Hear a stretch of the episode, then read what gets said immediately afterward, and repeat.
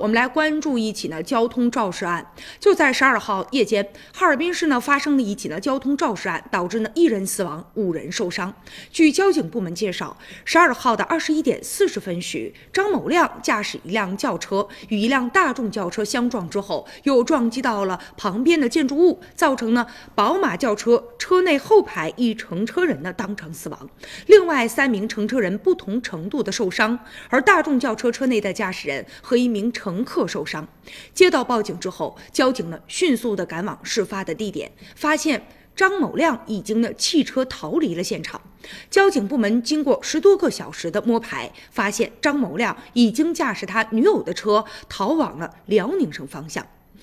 民警呢立即就与沈阳的警方取得了联系，并且呢在高速公路上设卡进行了堵截。没想到的是，十三号十九时许呢，这个驾驶人呢强行的进行冲卡，并且疯狂的进行逃窜。